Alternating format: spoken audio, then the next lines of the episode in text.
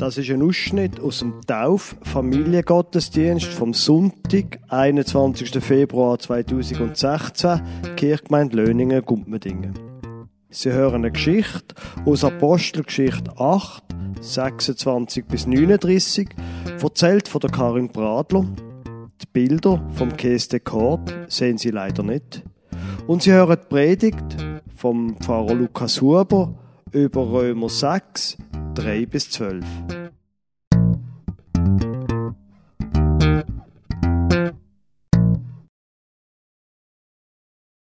Vor langer Zeit in Jerusalem ist ein Wagen durch die Straßen der Stadt gefahren. Drinnen ist ein Mann aus einem fernen Land aus Afrika gesessen. Es ist ein Minister von der Königin von Äthiopien, ein wichtiger Mann. Der Wagen hat vor dem Tempel angehalten. Der Afrikaner ist ausgestiegen und in den Tempel gegangen. Er hat dort beten. Bevor er sich wieder auf den Heimweg gemacht hat, hat er sich noch ein Buch gekauft. Ein Prophet hat das Buch geschrieben. Während dem Heimfahren hat der Mann dort drin gelesen. Aber er hat nichts davon verstanden. Am Wegrand ist der Philippus gestanden, ein Jünger in Jerusalem. In dem Moment, wo der Wagen vorbeigefahren ist, hat Gott zum Philippus gesagt, der Mann dort im Wagen, der braucht deine Hilfe. Und so hat der Philippus den Afrikaner gefragt, was liest du denn da? Verstehst, was geschrieben steht? Nein, eben nicht, hat der Afrikaner ihm zur Antwort gegeben. Wie auch, wenn es mir niemand erklärt. Komm zu mir in den Wagen und erklär's mir bitte. So haben sie zusammen im Buch gelesen, wo gestanden ist. Er hat alles schweigend über sich ergehen lassen, wie ein Schaf, wo man zum Schlachten bringt. Aber Gott hat ihn aus Liebe gerettet. Er wird viele Kinder haben, eine ganz große Familie. Der Afrikaner hat gefragt, du, von wem redet der Prophet? Er redet von Jesus, hat ihm der Philippus erklärt und er hat ihm alles erzählt, was er über Jesus gewusst hat. Und er hat gesagt zu ihm, jeder ist eingeladen, zu dieser großen Familie zu gehören. Wer auf Jesus vertraut und sich taufen lässt, der gehört zu Jesus. Und währenddem sie weitergefahren sind, sind sie an einer Wasserstelle vorbeigekommen. Da hat der Afrikaner zum Philippus gesagt, ich möchte auch zu Jesus gehören. Dort hat's Wasser. Tauf mich. So sind der Philippus und der Afrikaner vom Wagen abgestiegen, haben ihre Kleider abgezogen und sind ins Wasser gegangen. Der Philippus hat gesagt, ich taufe dich im Namen von Gott, dem Vater, dem Sohn und dem Heiligen Geist. Du bist jetzt ein neuer Mensch. Du gehörst Jesus. Wo der Afrikaner aus dem Wasser gekommen ist, ist der Philippus plötzlich verschwunden gewesen. Er hat alles gemacht, was ihm gesagt worden ist. Und Gott hat ihn jetzt an einem anderen Ort gebraucht. Der Afrikaner ist auf den Wagen gestiegen und sein Diener hat ihm dabei geholfen. Er ist weitergefahren und er hat sich gefühlt wie neugeboren. Er ist sehr, sehr glücklich gewesen. Und er hat gesagt, ich bin tauft. Ich gehöre zu Jesus. Ich habe jetzt ein neues Leben. Es gibt Geschichten in der Bibel, die sind einfach großartig. Eine von denen haben wir gehört. Und es gibt Geschichten, die sind großartig wegen dem letzten Satz. Wir haben vorher die Geschichte gehört von dem Mann aus Afrika, wo nach Jerusalem ist, beten und dann wieder zurückgefahren ist. Philippus ist ihm begegnet und er hat sich noch taufen lassen. Und ich lese Ihnen, zeige Ihnen den letzten Satz von dieser Geschichte aus der Luther-Übersetzung. Er zog aber seine Straße fröhlich. Ich selber kann der Jael eigentlich nichts anderes wünschen. Das war mein größter Wunsch, dass sie ihren Weg fröhlich zieht. Es ist ihr Weg, nicht meine, nicht der Weg von ihnen allen hier. Es ist ihr eigener Weg. Und ich wünsche ihr so, dass sie den Weg fröhlich ziehen kann. Jetzt, Jael ist, ich hoffe, du bist nicht böse, wenn ich das sage, ein ganz normales Mädchen. Sie hat gute Zeiten und sie hat auch weniger gute Zeiten. Ich gehe jetzt einfach einmal, wenn ich von meiner Tochter auf sie schließe, sie ist manchmal auch verrückt daheim und ist mühsam. Nicht wahr? Und wenn wir ehrlich sind, äh, dann müssen wir ja jetzt nicht auf sie zeigen. Dann könnte man auch auf mich zeigen. Oder? Oder auf sie vielleicht. Wie ist das genau mit dem Zusammenhang da? Um das soll es in dieser Predigt gehen. Ich möchte, wir sind ja da unter uns, ein bisschen einen schwierigen Text mit Ihnen lesen und darüber reden. Aus dem Römerbrief, Kapitel 6, Vers 3. Wisst ihr nicht, dass alle, die wir auf Christus Jesus getauft sind, die sind in seinen Tod getauft? So sind wir ja mit ihm begraben durch die Taufe in den Tod, damit, wie Christus auferweckt ist von den Toten durch die Herrlichkeit des Vaters, auch wir in einem neuen Leben wandeln. Denn wenn wir mit ihm verbunden und ihm gleich geworden sind in seinen Tod, so werden wir ihm auch in der Auferstehung gleich sein. Wir wissen ja, dass unser alter Mensch mit ihm gekreuzigt ist, damit der Leib der Sünde vernichtet werde, so dass wir hinfort der Sünde nicht dienen. Denn wer gestorben ist, der ist frei geworden von der Sünde.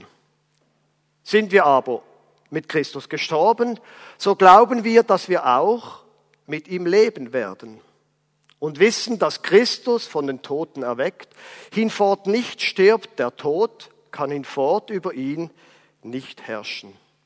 Denn was er gestorben ist, das ist er der Sünde gestorben, ein für allemal. Was er aber lebt, das lebt er Gott. So auch ihr. Haltet dafür, dass ihr der Sünde gestorben seid und lebt Gott in Christus Jesus.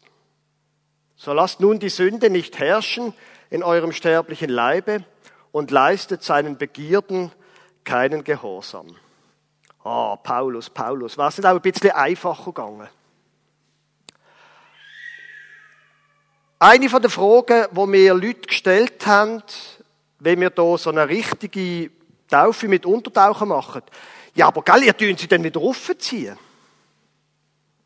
Was würde passieren, wenn wir sie würden rückwärts anlegen ins Wasser und nicht mehr raufziehen?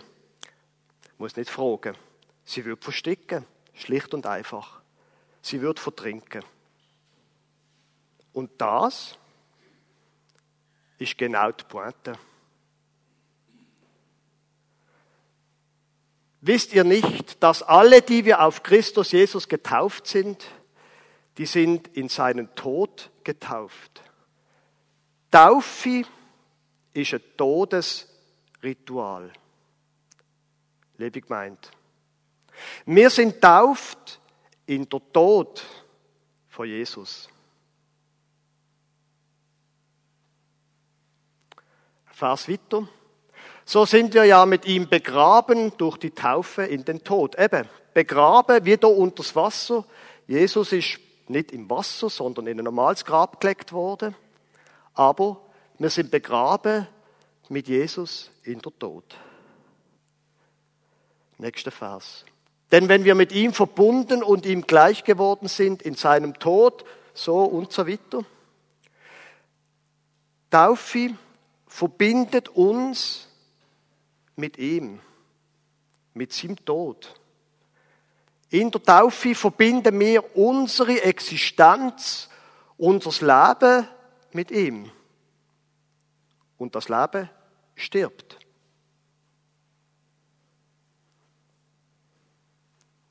Wir wissen ja, dass unser alter Mensch mit ihm gekreuzigt ist, damit der Leib der Sünde vernichtet werde. Das ist nicht, nicht, eigentlich nicht gerade ein sehr freundlicher und positiver Text. Da geht es um Vernichtung. Paulus, sonst ist alles in Ordnung. unser alter Mensch, das soll der Tod finden.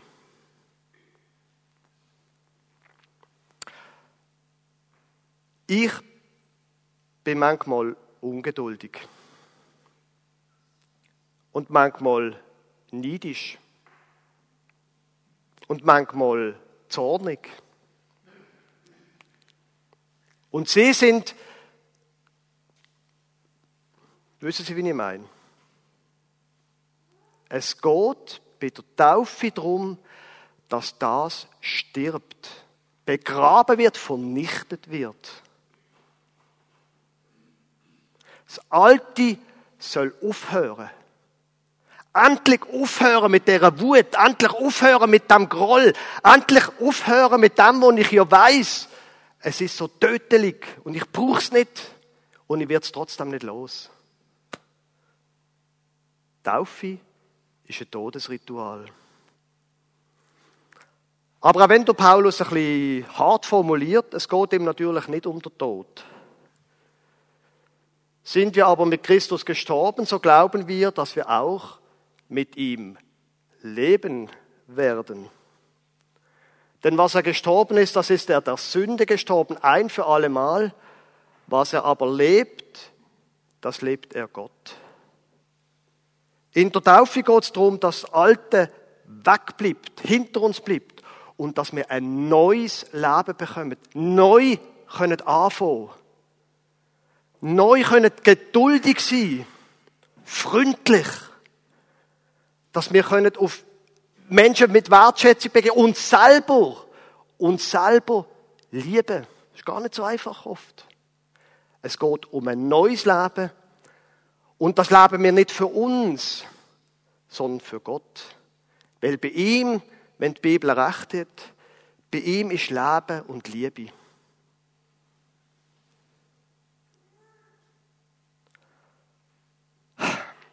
Und jetzt ein bisschen konkret. So auch ihr haltet dafür, dass ihr der Sünde gestorben seid und lebt Gott in Christus Jesus. Das, was ich bis jetzt gesagt habe, das ist ein bisschen eine Vermischung gewesen, aber ein rechter Teil von dem, was ich gesagt habe, ist Theologie. Unser Leben mit dem Tod und mit Auferstehung und Sachen, das ist Theologie. Aber der Paulus, dem geht es nicht nur um Theologie. Es geht ihm auch um den Alltag. Da. Haltet dafür, dass ihr der Sünde gestorben seid und lebt Gott in Christus Jesus. Haltet dafür, ich gebe es zu, ist ein bisschen ein altertümliches Deutsch. Lebt es so, dass, oder denkt von euch so, dass. Können Sie mir folgen? Und jetzt ein bisschen Grammatik. Dass ihr der Sünde gestorben seid ist, äh, oh Achtung, stimmt das? Ein Nominativ? Nein, das stimmt nicht. Ah, ist auf jeden Fall die Wirklichkeitsform, ist nicht äh, der Konjunktiv. Voilà, das wollte ich eigentlich sagen. Ah. Ich bin zwar am Samstag im Kanti-Besuchstag, aber ich glaube, es hat mir besser, da noch ein bisschen länger zu bleiben. Es ist nicht, es heißt nicht, so auch ihr, haltet dafür, wie wenn ihr der Sünde gestorben wärt, sondern dass ihr der Sünde gestorben seid. Ist nicht ein frommer Wunsch, eine Aussage. Jetzt müssen wir nur noch so leben. Leben so, dass man es merkt, dass wir gestorben sind und ein neues Leben haben. Konkreter, so lasst die Sünde nicht herrschen in eurem sterblichen Leibe und leistet seinen Begierden keinen Gehorsam. Darf ich einmal ein bisschen persönlich werden? Was ist, ganz immer keine Antwort, einmal nicht laut. Was ist die Sünde, wo Sie heute merken, das ist nicht im Sinn von dieser Taufe und von Gott?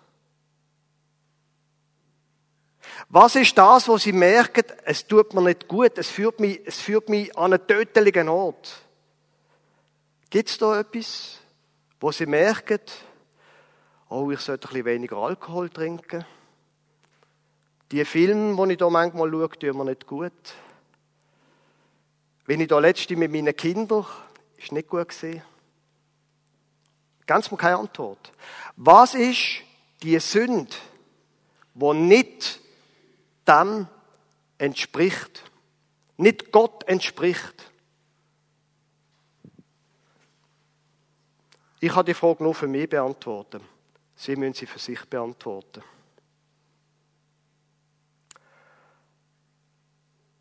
Wir sollen so leben, dass es Gott gefällt.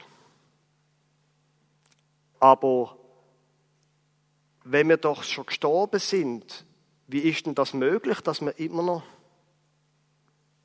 Ist noch schwierig, oder? Ich möchte Ihnen ein wunderschönes Zitat von Martin Luther vorlesen. Wir müssen täglich in die Taufe hineinkriechen und aus ihr hervorkommen in lebenslangen Prozess der Vervollkommnung. Das mit der Taufe, wir haben es hinter uns gelassen, aber es ist doch irgendwie noch präsent. Wir müssen täglich in die Taufe hineinkriechen. Nicht wie ein stolzer Mann angehen, sondern wie ein demütiger Mensch reinkriechen. Es ist nicht gut gewesen, ich gebe es zu, es ist nicht gut gewesen. Aber ich gang wieder dort an, dass ich gestorben bin und dass ein neues Leben anfängt. Der alte Adam in uns soll ersäuft werden, nimm dich aber in Acht, das Aas kann schwimmen. Martin Luther, ich liebe ihn. In der Theologie ist manches so einfach. Ihr sind gestorben und ihr sind auferweckt worden zu einem neuen Leben. Im Alltag ist es ein bisschen schwieriger. Und trotzdem, haltet dafür, lebt es so und denkt von euch so, dass ihr mit Jesus verbunden sind, mit seinem Tod und mit dem neuen Leben, das er gibt. Amen.